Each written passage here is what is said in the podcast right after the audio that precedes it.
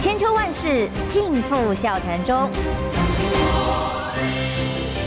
气质王小姐浅秋，跟你一起轻松聊新闻。各位听众朋友，早安平安，欢迎收听中广宣网千秋万世，我是浅秋。今天邀请的是立委江启臣。浅秋还有各位听众朋友，大家早，大家好。我知道他今天最难谈的议题都是国民党的议题，所以我们先从，我们把那个往后摆一点啊。我们今天就是谈最新的，昨天深夜的相关消息发出来，昨天美中的一大步了哦，因为这段时间从热气球之后几乎是冰点，完全。不理不睬，也没有任何的沟通管道。那这一次布林肯终于访问了北京，那么也很有意思，就是也没给他铺红地毯啊，接接见的规格啦，有个刻意的在冷处理吗？嗯，那么当然今天的关键就是说见。完了第一波之后，哎，会不会见习近平就会是关键。而目前所释放出来的相关新闻稿讯息，大概一个重点都不脱，台湾问题是最突出的风险。所以布林肯跟大陆的官员，呃，这次的会晤有没有可能影响到所谓台湾的定义定位？哦，我想这个才是最重要的问题。哦，第一个，你刚刚提到什么红地毯那些，我想这个目前对美国来讲，对于北京来讲，应该都不重要了哈。那、嗯啊、第二个就是五年来哈首次啊比较高层的官员的访问北京哈，上一次是啊庞佩奥。嗯，庞佩奥是在二零呃五年前嘛，二零一八年的六月十几号去访问的。是那时候没有红地毯呢，大家可以去看了啊。那时候谁接他呢？其实差不多。上一次去接他还没有大陆的官员呢，啊，是他们自己的驻北京大使。嗯、啊，那这一次是他们派的司长，啊，就是美大使啊，美洲美北美大洋司的出来接他。哦，然后昨天在钓鱼台会谈，所以我觉得那个 formality 应该不是他们这一次的重点了啦。嗯、你看那个拜登释出来的讯息，还有布林肯，还有这个包括啊苏立文这些等等，都希望急切的希望现在赶快谈。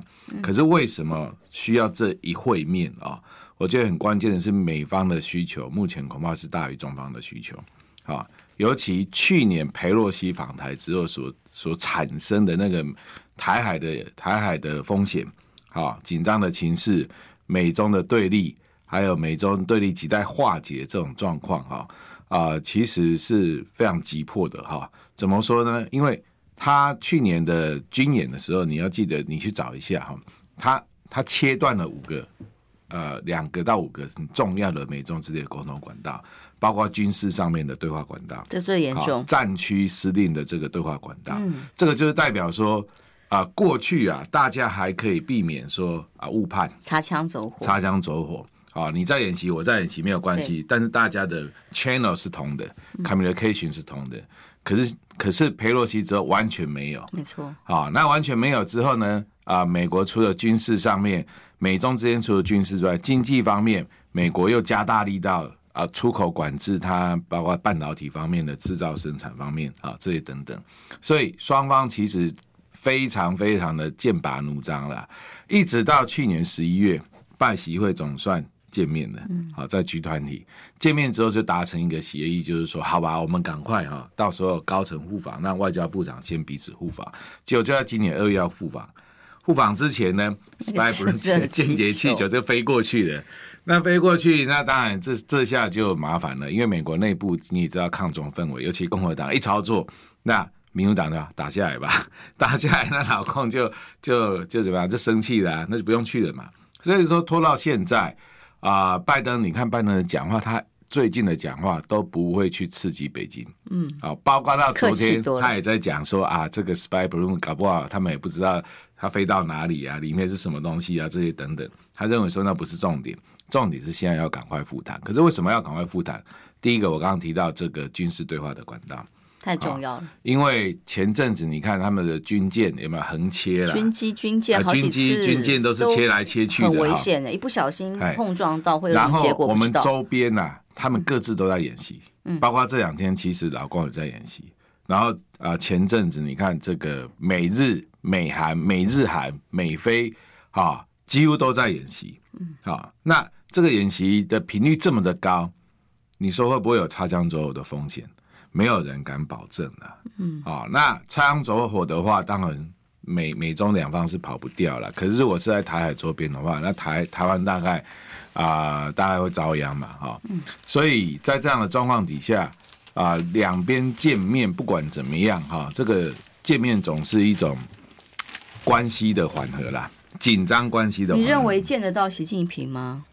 我认为有可能啦，啊，因为基本上上次啊，庞佩奥是他的模式也是这样，嗯，就是说他见了外交部长，跟外交部长谈，谈完之后见了这个啊杨洁篪，杨洁篪就是现在啊王毅的位置，嗯嗯，啊，通常就是比外交部长再高一级啊。那至于能不能见到国家主席啊，习近平上一次有见到，所以这一次如果啦，如果中方。看昨天谈的状况，谈了五个小时啊，谈了五个多小时、嗯、啊，就是说，并不是说啊，谈了马上决裂。啊，如果谈了马上决裂的话，我看今天也不用见了啦。但谈了五个多小时，加上晚餐八个小时，看样子还有还有的谈。然后今天试出来的讯息，感觉上就是双方针对一些问题有谈，然后也大致上有一些初步的啊结论。嗯啊，可能具体的内容不见得。都有共识啦，啊，但是起码可能有一些结论出来，所以这样的结论啊、呃，应该在目前的氛围底下有机会见习近平的啦，啊，所以如果见了习近平，那就代表接下来就布林肯这一趟可以说就交出了一些成绩，那这个成绩对于接下来拜登很重要，因为拜登在十一月要当东道主。APEC 的这个高峰会即将在旧金山举办，嗯，那如果他现在不把北京搞定的话，的对的这个气氛不搞定的话，他们有可能九月份会见面。九月份是 G20 的高峰会，嗯，在印度，嗯，那那时候见面就很尴尬。我到底要不要邀请你？嗯，好，现在假设说现在双方气氛不佳，那我要怎么样邀请你来这个参加 APEC 啊？所以现在气氛先先把它搞好，然后才能够邀请他，然后十一月来到什么美国。那美国做东道主，正式举行所谓的双边高峰会，好，否则到目前为止，啊、呃，除了去年十一月之外，好，就就没有了。然后这个界面还有一点就是说，明年美国要大选，当然了，太重要了。那你看现在川普的身世，他的面子的问题很重要。欸、这两个老人其实。从上一次所以这两天大家都在看他抱这个什么欲望师奶的女明星，然后动手动脚的，有时候行为上已经超出大家想象的正常范围。你先要谈这个吗？没有啦，我只是想说这样子的，他对他的大选这么多都是不利的消息的时候，所以他他一定要从外交上面拿回一些分数。实际上，他内政内政基本上啊、呃，前阵是通膨了啊、哦，嗯，那经济的因素现在稍微好一点点。所以外交上怎么样得分？因为外交如果不得分就失分，就没有了。因为现在俄乌战争还没有停，嗯，还在打。好，那如果说北京这边又失控，台海这边又失控，啊，就是所谓共管风分歧跟共管风险这件事情没有达到他们的目标的话，那绝对绝对是扣分。好，那这对明年拜登的大选会相当不利。然后再加上共和党，他是相当抗中的。嗯，所以这一次包括布林肯去访问共和党，从那边跟他呛起啊，你回来要给我来报告哦。我要看你这样子示弱，你怎么可以可以去跟他谈？这是示弱。所以其实他们的大选氛围已经开始了。是啊，那各自的，尤其是共和党内部的这个啊 primary 就是初选，其实都已经在动了嘛。好，那。川普又有官司去助长他的那种声势，所以其实这个火药味已经越来越浓。所以在这种状况底下，其实川普政府是不容许有任何闪失的。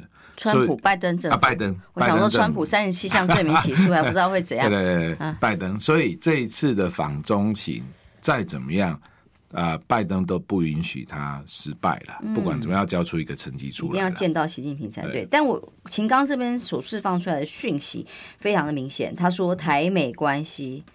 呃，中美关系最重要的问题就是台湾，对，是最突出的风险，敦促美方要遵守一个中国原则哦、呃，还有不支持台独的承诺，真正要落实。你看看以呃蔡英文政府，包括赖清德要延续完全遵从蔡英文路线的这个概念，诶，在大家都多边主义，只有他是单压一边哦，全力的在亲美的情况之下，那么你怎么看对台湾的影响？呃，韩国瑜之前跟我讲过一句话，他说美中关系越好，在野党才有可能赢；美中关系不好，那台在野党一定输。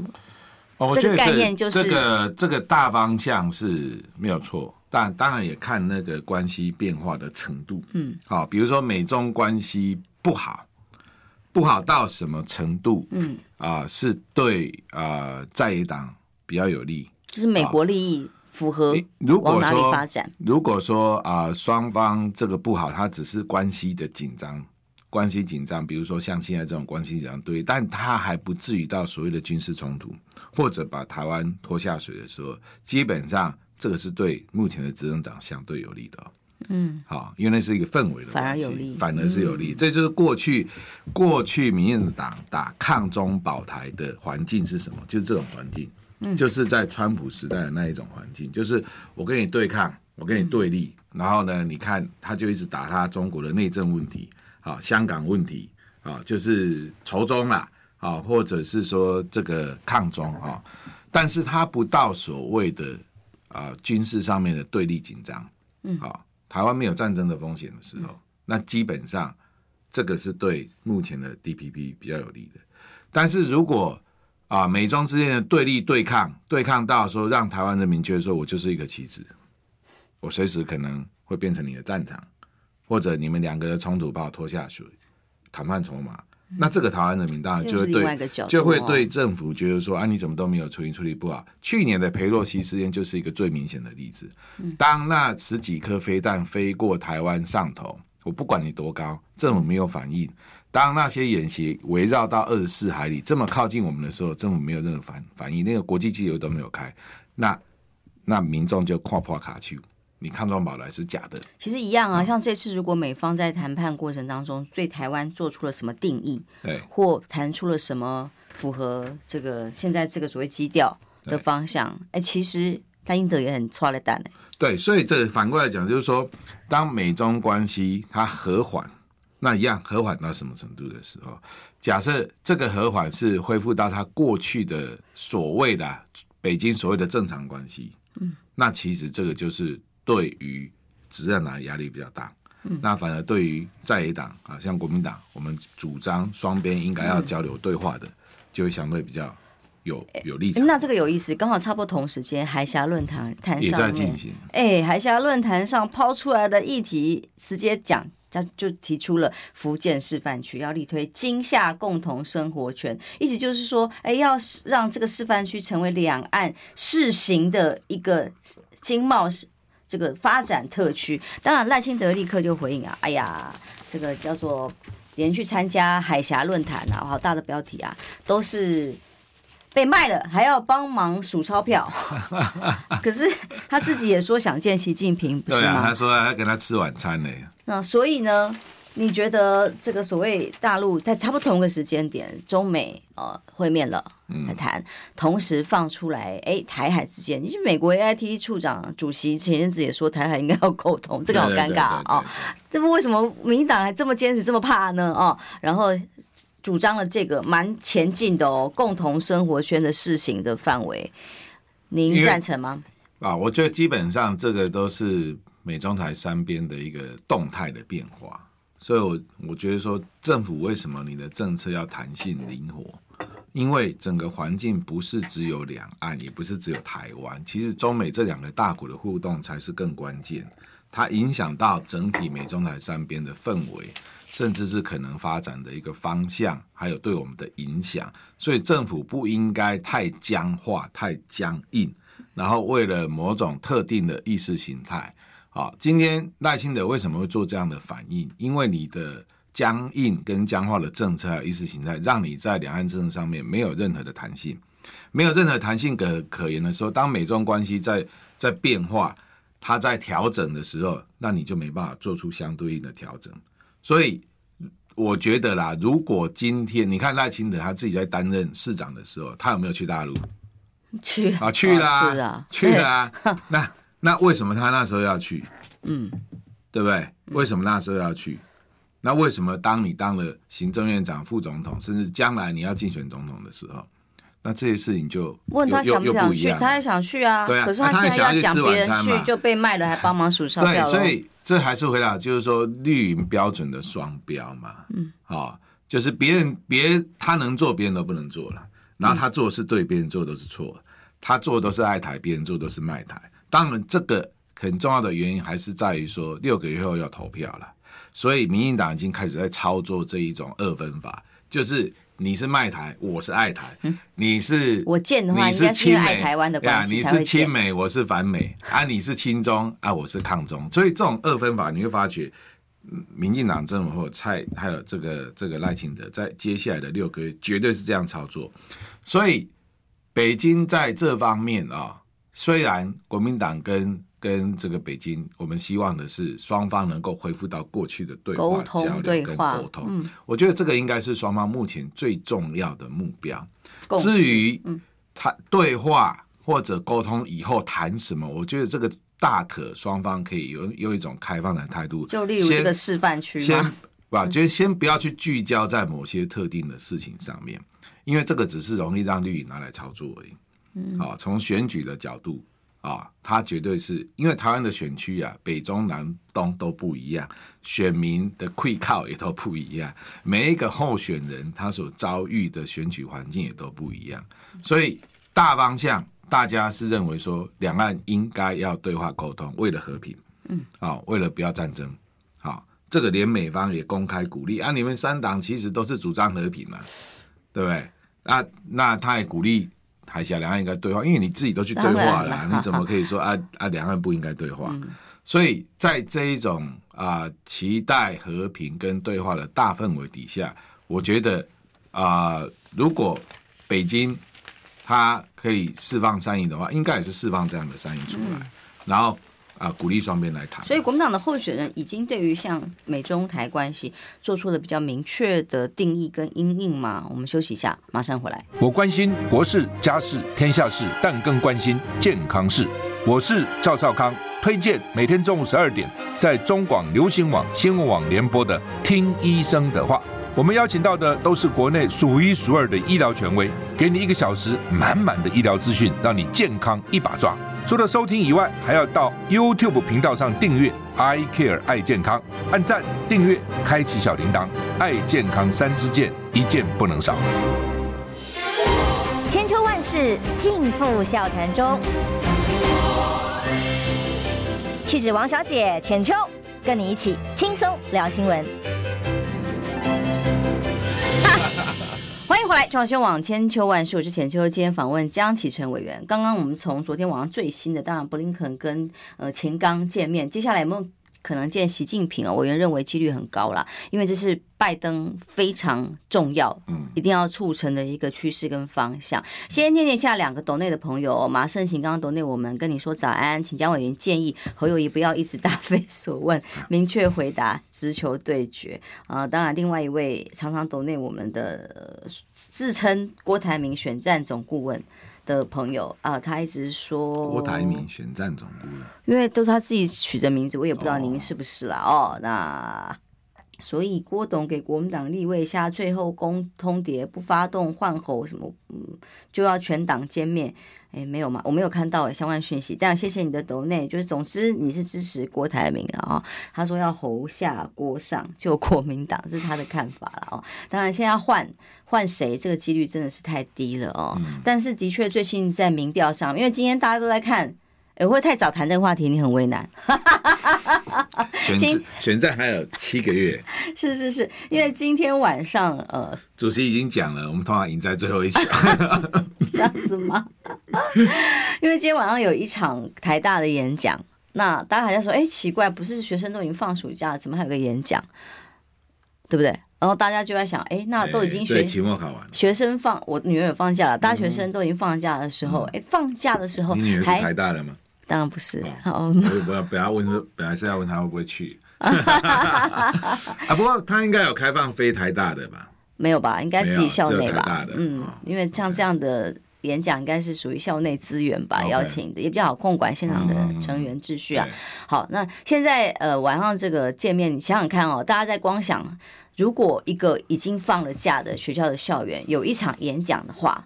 会有谁会比较想有热情去参加？光以这个出发点就觉得哦，恐怕很风险，是一个硬仗。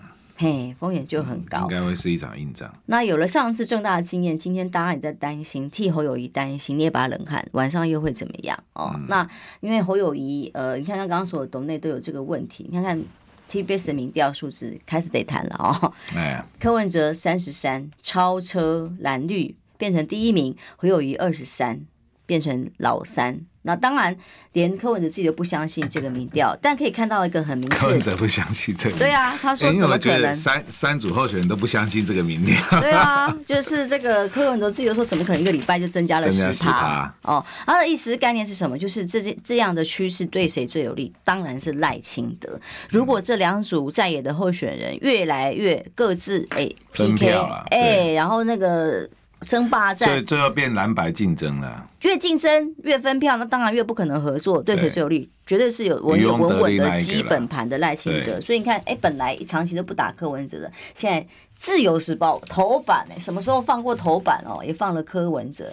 哎，对不起，拿错，拿错章，讲说怪怪的，这不是头版，这个，这个，这个，所以就说民众党内部也有性骚扰案哦，然后呃，邱成远的前助理 Me Too 如何如何哦，赖香林漠视，他是做女权劳工的，邱成远也性骚扰等等的啊。虽然邱成远强调自己没有逾矩，赖清赖赖香林说是政治斗争，但是就上了。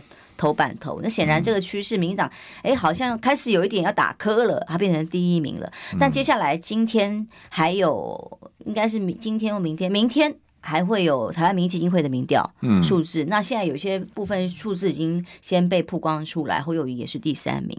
好，接下来本周三还有盖洛普的民调，不知道结果会如何。那您怎么看现在党内这个趋势？因为我觉得从民进党的战略来讲，萨卡都的情况底下，一定是四三三对他最有利的，就也就是赖清德四十趴，然后其他两位都三十趴，最后的得票率是这样的话，是对他最好的嘛？嗯，啊，相对他也最轻松，他只要去顾他的基本盘，民进党四十趴够屌一点啊，嗯，啊，所以怎么样在这选战的过程策略里面，让蓝白不能和啊，变甚至变成是竞争啊，然后。可是要怎么样达到这个目的？就把你们搞得差不多差不多的，啊，对不对？你们两个都二十几趴、三十趴，那你们两个谁都不想，谁都不服谁啊，谁都不能去跟谁谈和，嗯，啊，那或者是说，大家自己会有核心的支持者，他是不愿意不愿意离开的，然后越对立越对抗，然后对，所以所以你在看你刚刚讲说媒体的这个。标题头版的这个，当然现在很少人看报纸了，也不晓得哪一个是头版。可是呢，它的流量或者是包括接下来所谓的争论节目有没有一直去谈它？一定的啦，对，每次帮如果是这样的话，大概你就可以看得出来，趋势让他过来再过来就是打磕，因为过去从赖呃从侯友宜还没有提名到提名打了几个月了，起码三个月，嗯，打侯起码打了三个月。嗯，所以把侯的民调从三十几趴、四十趴打到二十趴，有没有效？有没有效？有。其实我大家所谓的不相信，不是，并不是说不相信 PPBS 做出来的民调，它一一项数字客观啊、取样啊，应该还有它的公信力。应该只是说所谓的不相信，说风向哦，这段时间被带的风向所造成的剧烈的影响跟变动。嗯，那所以这最近带的风向是，哎，是可以被操作的吗？不，基本上其实。啊，这个应该说各自有政党本来一定都有它的基本盘啦，哦，尤其是国民两党这种长期以来的有执政的政党，啊，它本身有它的组织盘，有它的基本盘。接下来就是什么一些所谓的风向，或者是啊这个摇摆的选民。所以这现在所看得出来这些民调数字的变化，它基本上基基基本上。不太像是基本盘的变化，比较像是风向。对风向的变化，所以它非常容易受到什么风向跟媒体舆论，尤其机构效应哦。假设蓝军选民多元的意见是在这一块机构被呈现的话，机构然后大的氛围还有环境啊、嗯。那侯友宜他他被提，他他一定有他的优势，也有他的这个我们讲说劣势啦。啊、嗯。那他被提名之后，其实两个最大的劣势就是，或者是说包袱啦。一个就是新北市政嘛，嗯，好，这个其实你很难。本来是优势，本来是优势，可是你一旦被提名为总统候选人的时候，大部分都会变成很大的压力。好，你不允许出错啊，只要任何出错，它就变成放大，放大十倍、一百倍来检视你。嗯，那第二个就是党内整合嘛，啊，所以这些都是在过去一个月他提名以后，其实这两个被开始放大，然后扩大，好，所以。造成他的这个民调上面不但没有说提名的一个庆祝行情，嗯，甚至还雪上加霜。是啊、哦，那啊、呃，可是他没有优势。我认为其实优势也很多，起码国民党十四个县市长，哎，这是很大的盘哎。嗯，再来我们三百六七十个县市议员哎，嗯，哎，然后再来你的过去的党的组织外围这些等等，还有三十八席的立委。啊，这个跟民众党比起来，其实都是大很多的，都是很大很大的这个优势。可是这个优势目前没有发挥。对，而且反而会成为一个包袱。哎，我们这么大党，为什么要跟人家谈？哦，就会有这种。这这个当然也也可以理解啦，因为本来过去国民党就是所谓的洋洋大党，但 连宋和也合作过啊。对了。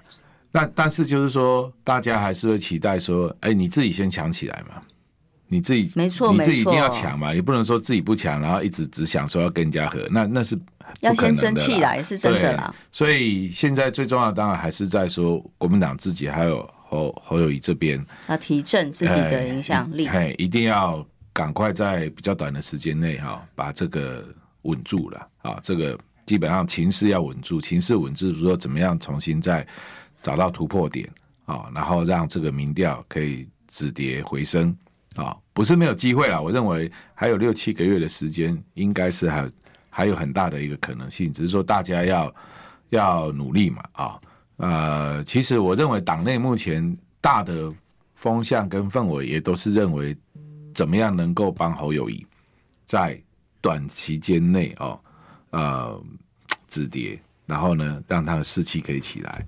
这个氛围，我认为是有的，只是说需要好好的去组织它，然后呢，让让让这样子的力量能够整合在一起，发挥加成的效应呢。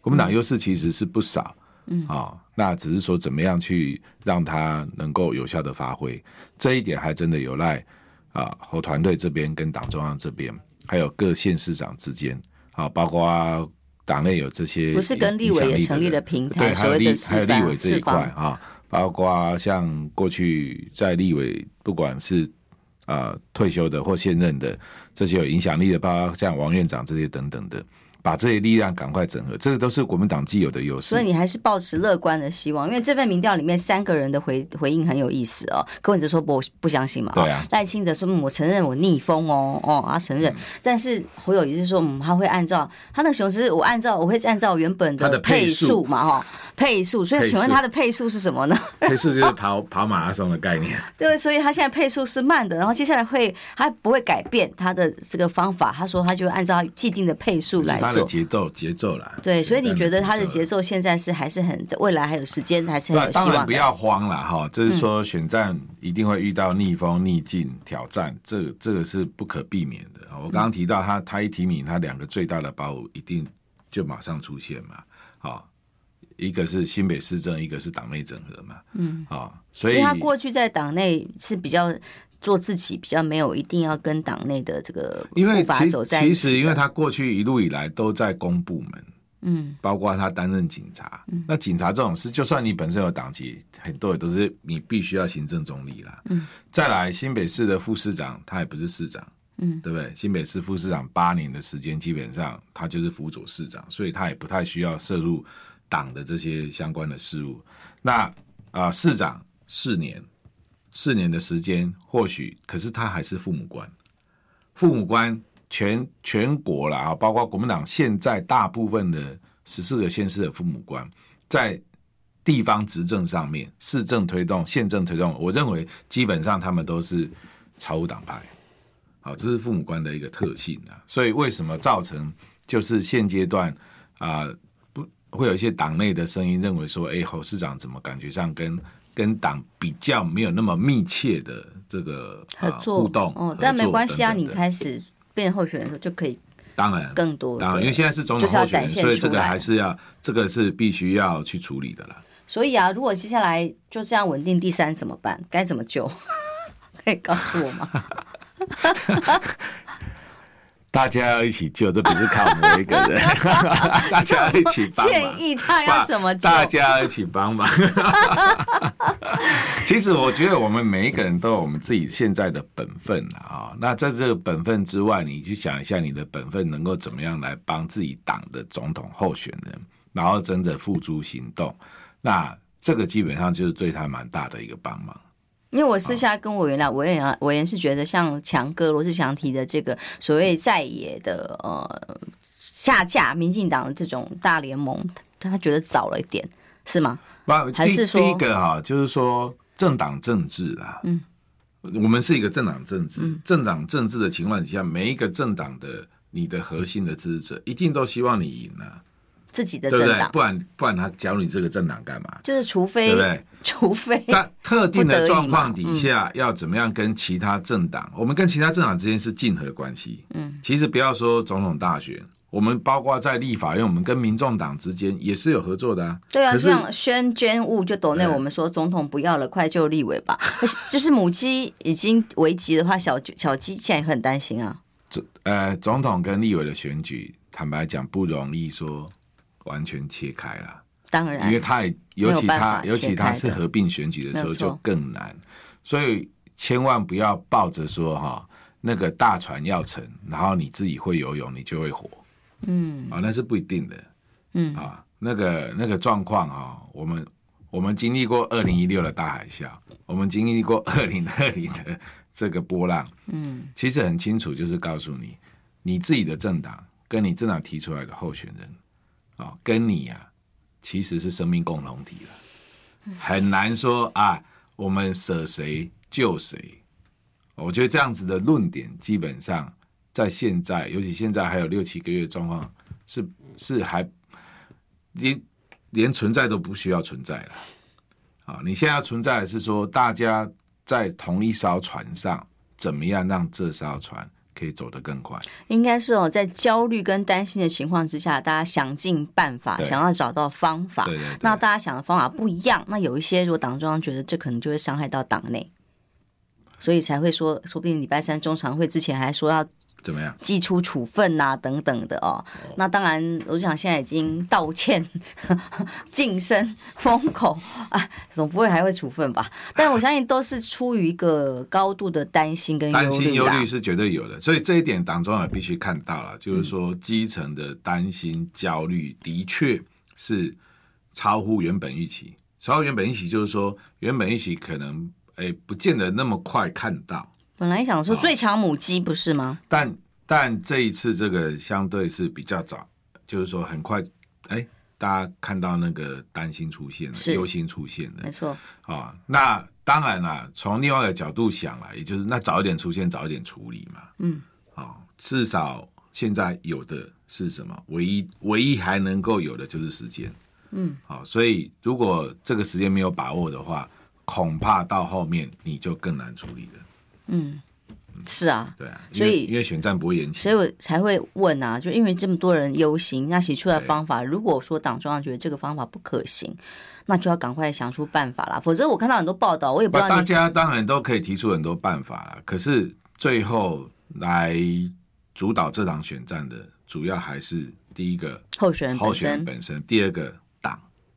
所以啊，现在就有很多见缝插针的报道，说好像党中央放生了侯友谊，这个当然党中央是不断否认的。但目前你的观察呢？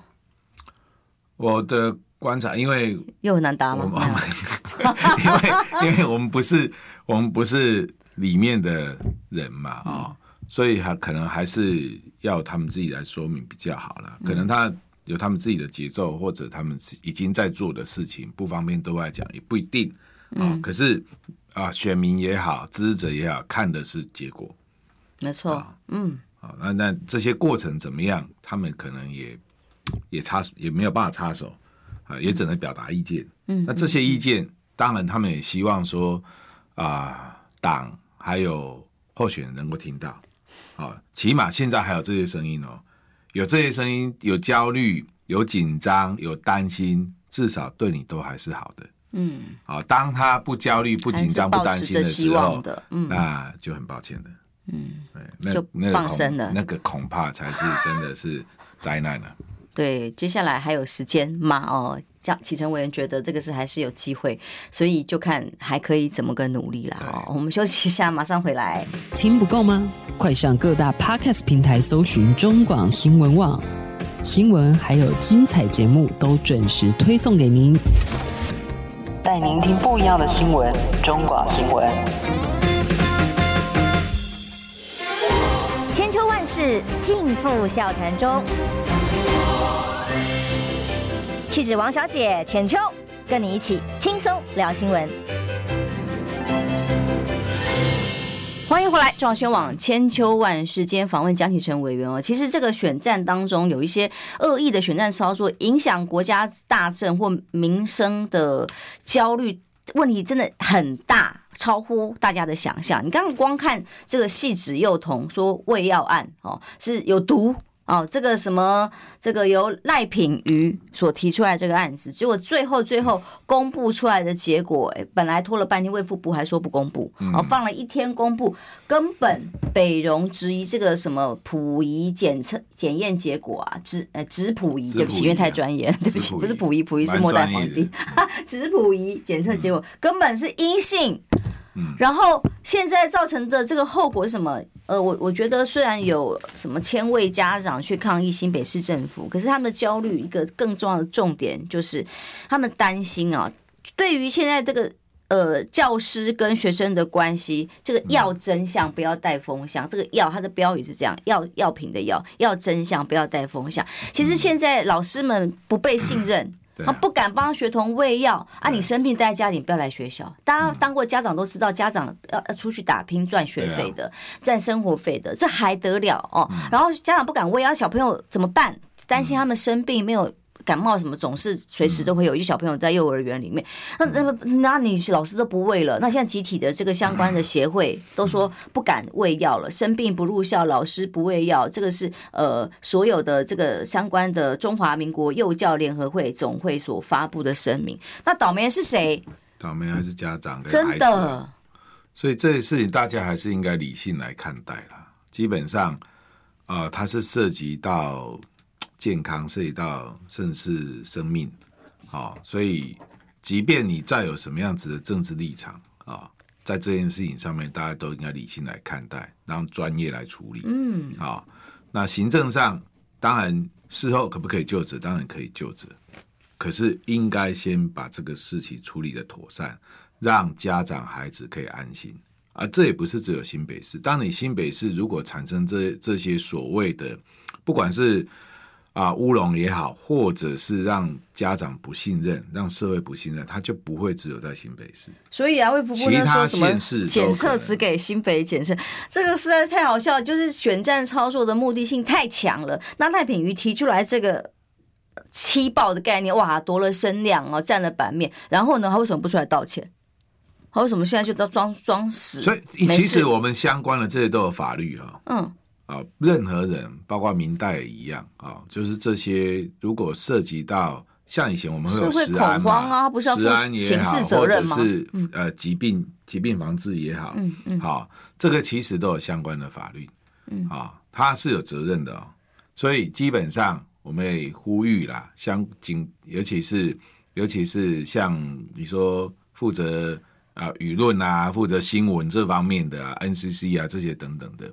好，或者是啊，检警掉这些等等的，针对如果有一些谣言谣言制造者，他应该政府不是一直在打假，我们不是有一个打假办公室吗？嗯，对不对？打假不是吗？就是打，所以这时候就是你应该发，应该要发挥你的效果的时候，对啊，他花了不知道多少亿啊，啊，这弄了一个什么打打假的团队啊，打假国家队了哦。对，又又是国家，那如果国家是假的呢？我就是说，他们自己队员就是假的，怎么办呢？对啊，所以像这这一类的讯息，那现在你政府你应该站出来啊，嗯，你应该站出来告诉大家什么是事实嘛，嗯，啊，那不要让让谣言惑众啊，你你任何人想要去在这件事情上面呢做选举的操作，我认为是非常非常不道德的，真的很可恶，因为这个很可恶，这个会误导社会大众，而且误导家长，而且误导。我们的这些教保人员。没有错，好，教保人员跟家长之间千万不要变成是对立的，好，或者不信任。现在已经发生了，老师不敢帮小朋友喂药，真的啊？你们政课有差吗？这个有差的是家长啊，老师啊，真的真的，这这个对我们很多的家长来讲，也会是很大的一个灾难啊，因为他把孩子送到幼儿园，送到幼稚园，送到托儿所，他基本上。也是一种信任关系，其实挺贵的呢。那大家都要想办法去赚，啊、这里赚来养。这边虽然有法律关系，但是也有也有社会信任在里面。嗯，啊、哦，不应该这样子啊，轻易的就去把它怎么样啊摧毁。嗯，啊、哦，那更何况呢？有没有事实？对不对？我觉得这些还是要回到专业跟事实啊。那该法律法律处理就法律处理，该行政。就责就行政就责都没有关系，可是不要影响到我们的家长还有教保员之间的那一种关系，好，那个是需要时间去建立的。好，而且我们的孩子现在已经少子化了嘛，所以所以家长其实孩子的照顾很多时候是必须仰赖这些这些人来帮忙的。虽然这中间当然要有一些费用这些等等的，啊，可是呢，呃，它毕竟是这个社会它能够运行的很重要的。功能之一的，嗯，所以这件事情非常非常严重哎，因为真的已经让那个家长们跟老师之间的信任破灭。那如果说真的最原始那个案子哦，一因为一度一直被讲未毒未毒，然后后来在检验的结果各方面方向发展，可能说不定是乌龙的话，哇，那这一大堆滚雪球所造成的恐慌，到底要怪谁？然后这个托儿所因此立刻也停业了，等等，他也受了损伤。当然，这个新北市政府的官方处置还得负责。他也说他们会扛，但问题是，嗯、这个破坏的是整个信任幼保对这个行业的信任感。那孩子的权益，大家担心成这样，却是没有政客愿意站出来解决。像啊，我像我好奇，细致这个这个赖品妤所爆出来的，他可以随便在呃网络上看到，不不经查证，嗯、也不知道结果就随便报。然后就说这个是一个重大重大的胃胃药胃毒哦，又发生了新北市政府如何如何？那现在呢？到底谁可以追究他？嗯，没有人吗？这还是还是应该有法律责任可以追究啊？嗯，对不对？啊、呃，你们戏子应该也有候选人啊？不，这候选人是一、哦、一回事，另外一回事。重点是，我觉得基本上这种事，他不需要跟选举去扯上关系。重点是。就事论事哦，你这个政策，照理说，一个委员他在立法院，您也是一样，是受民意所托付的。你你是要代代表着民意去监督，而不是代表一个政党利益在监督的时候，就会走歪走偏，变成今天这个样子。就是民众当然有些他们会反映啊，那作为一个民代，我们还是基于一些在在对外公开啊。呼吁之前应该可以做一些事实的查证啊，甚至就是说，有时候不是马上把它公布出来，而是先给相关的行政单位去查嘛。嗯，好，你你没有办法查，但是你可以反映给行政单位去查。嗯，你查完了，到底是不是有这样一回事？嗯，再再来才是下一个阶段的处理嘛。有必要呼吁大家要小心或干嘛？你跳出来那 OK，可是这些都是基于事实的查证以后，你跳出来讲嘛。嗯，好，我觉得明代。当然，每一个明代的风格不一样啊，啊，每一个明代有他们自己的作风。可是呢，啊、呃，站在这件事情上面，因为它毕竟它可能会会带来的一些余波效应啊，或者呃影响，可能不是你当下所能够想象。你选举是一时的，人民的这些安全跟呃对于孩子安全的疑虑，这个是最重要，才是一辈子最重要的事情。就是。就是啊、呃，恐惧啊，疑虑啊，这些等等的啊、哦，那所以我还是觉得这种事情就是赶快我们的行政部门啊，专业部门出来赶快释疑了，好，把事实是什么都都一并公诸给大家，已经快要不能相信专业了。你看卫福部居然可以隔一天，本来说不公布，然后被舆论轰一轰才公布，这个已经行政专专业跟中立已经荡然无存。所以 Henry Su 给我们董内是说，国民党对这种呃谢长廷式。的抹黑，从三十年前就没有招架之力。如果不反思，强力把他拉回去的话，真的会变成老师跟家长的对立。可是影响的才大哦。嗯、所以我最后一个问题，剩一点点时间了哦。那、嗯、现在选战的主轴，像以这种案子来讲，哎，在市政上。都会拉住了这个侯市长的后腿哦，当然会影响他的选情哦。那小鸡们呢？就你自己也要做立委选举，在台中也一样啊。台中议员第一选区，这个蔡壁如，民众党也派了人一起，那国民党还没有提出候选人，对不对？所以在你们的选情上面，也应该小鸡上面也很多的忧虑嘛。当然会啊，选选战都绝对战战兢兢的，没有人。你作为一个候选人，如果你你你都这样老行仔仔，我跟你讲，那你就麻烦大了。嗯，哦，所以基本上是有必要都要战战兢兢，不管不管你的母鸡怎么样，哦，那小鸡有它自己选区的特性，它跟母鸡不见得会一样，所以你除了顾自己之外，那接下来就是说，那你跟母鸡之间怎么样能够相互拉抬？嗯，好，不要说谁拉谁了。我觉得这个东西就是母鸡跟小孩之间，如果能够相互拉抬是最好的。好，那尤其现在侯市长本身他又有他新北的这个市政啊要顾啊，他他并不是一个就是说像柯文哲这样。像你会想找柯文不？对不起，柯文哲是有你们自己党内某些人说会找他站台哦。那那您自己接下来会找侯友谊帮你站台啦，或者是挂看板啦等等这些。侯市长已经来台中过了嘛，我们也都陪他陪他。是你陪他啦，对。啊不止啦，其实台中的候选人都到，而且我们所有的议员都到。包括卢秀燕也到。我的意思说，那个是就是你们一起同台啦，那不是说真的希望他特别来帮你站台。接下来你会有这样的行程安排吗？会啊，相关的都会啊。因为现在就是说他呃，我就说嘛，新北的这些市政这些等等的，他到底有多少时间能够到外县市去走？嗯，这恐怕都是现在要赶快去规划的。嗯，啊，如果时间有限，怎么样透过？我们现在在地方执政的力量啊，所谓的执政力量，就是说，至少这些是我们，反而是你们要帮他，我们有优势的地方，对，怎么样能够用这些力量来来代表你啊，然后发挥你的影响力，这个是要。全党一起来做才能够达到的。嗯，那这个其实是。所以倒过来，小鸡要带母鸡的，对，相互 在这个相互帮忙啦，相互合作啦，嗯、相互拉抬啦，这一场胜、嗯、这一场选战才会比较好打了。因为主要是他过去比较在北部北台湾嘛，所以中部当然就要靠。虽然他出身南部啦，嗯，可是毕竟选举都是要经营的，没错，选区是要经营的，地方上也是要帮忙，他还是有一些。你如果说你的空战又不是你的最强的优势的时候，嗯，那当然陆战就会变成你要彻底发挥的地方。是，所以这个思考上面可能都要重新再去想了，就整个选战的策略思维啊。嗯，你是说，嗯，侯友谊这边对啊，因为如因为你你的你的强项是什么，你的人设是什么，然后搭配你现在党既有的优势，还有你的同志有的优势，去做一个通盘的思考。而不要只是迷失在说哦，别人的空战很强，所以我就全力也是也是空战。好，柯文哲是空战型的，啊，嗯，对不对？可是柯柯文哲有没有陆战？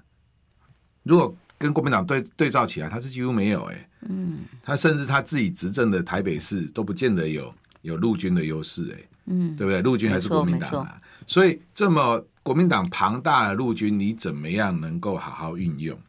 加上你自己侯市长自己本身的人格特质跟，对他目前的优势并没有展现出来，比方他强项应该是诚恳的吧，对啊、应该是做事的吧，但这一块反而被就是诚恳做事，然后这个就是人民的保姆嘛，反而要求他口才偏激，这对不可能。所以这个就是选上他，你等于掉入了，也等于掉入人家对手设所设的一个 圈套在里面嘛。啊，反而你自己的优势，或者你这个政党、你这个团队、你这个组织的优势，没有做极大化的发挥嘛？嗯，显然还有很大的空间要发挥。拜拜，谢谢。